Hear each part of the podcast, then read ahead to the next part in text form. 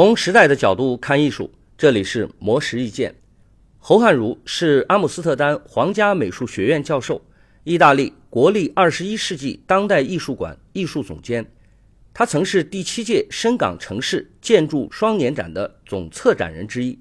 在这次展览中，艺术板块与建筑板块互相交融，让人们既能在建筑区域内看到艺术作品，也能在艺术区域内看到建筑师搭建的作品。而在接受媒体采访时，侯汉儒也分享了对于建筑和艺术的看法。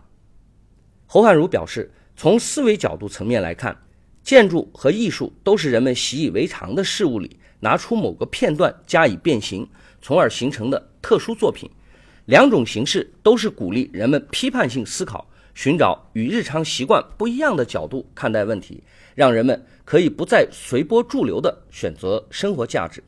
但从展示方式来看，建筑的展示更具有教育性，有文字、有说明，也有模型，可以向观众具体的说明某个空间是如何设计的。而在艺术展览中，展品就是作品，本身就具有感染力，不需要文字说明作为辅助。